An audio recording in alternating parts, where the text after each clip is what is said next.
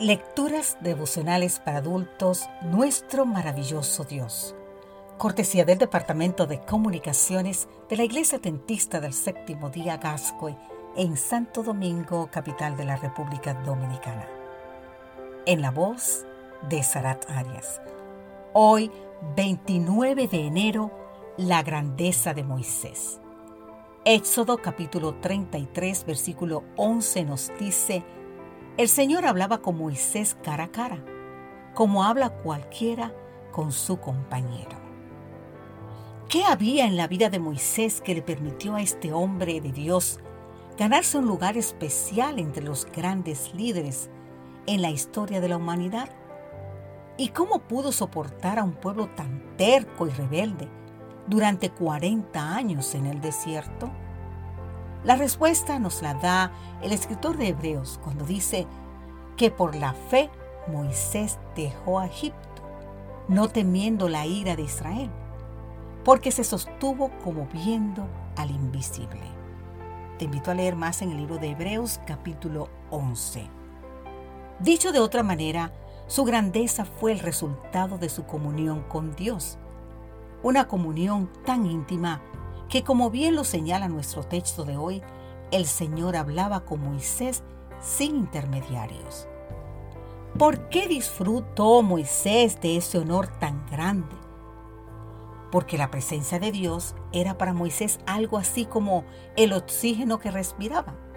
Así lo afirma la autora norteamericana Elena G. de White cuando describe que Moisés no miraba solamente al futuro lejano, esperanzado que Cristo se manifestase en la carne, sino que veía a Cristo acompañando de una manera especial a los hijos de Israel en todos sus viajes.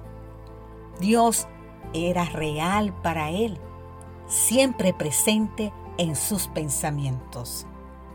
Un ejemplo ilustrativo de esta realidad lo encontramos poco después de haberse producido la apostasía en Horeb, cuando el pueblo adoró al becerro de oro.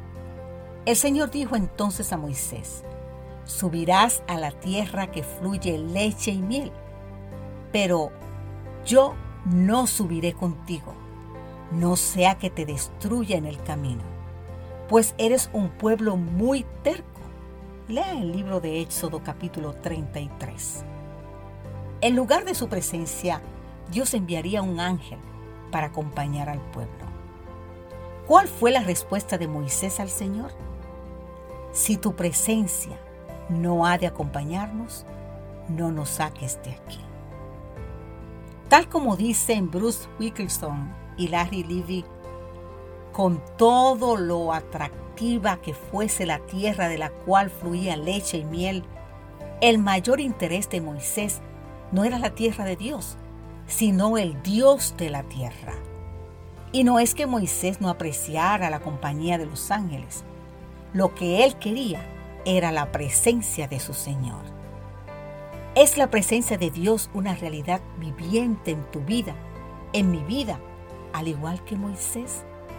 Podrías decir, Señor, si tu presencia no ha de ir conmigo, no me saques de aquí. Tremendas preguntas, ¿verdad? Entonces, Santo Espíritu, mora hoy en mí de una manera tan plena que yo pueda, al igual que Moisés, creer que Cristo camina a mi lado en todo momento. Amén.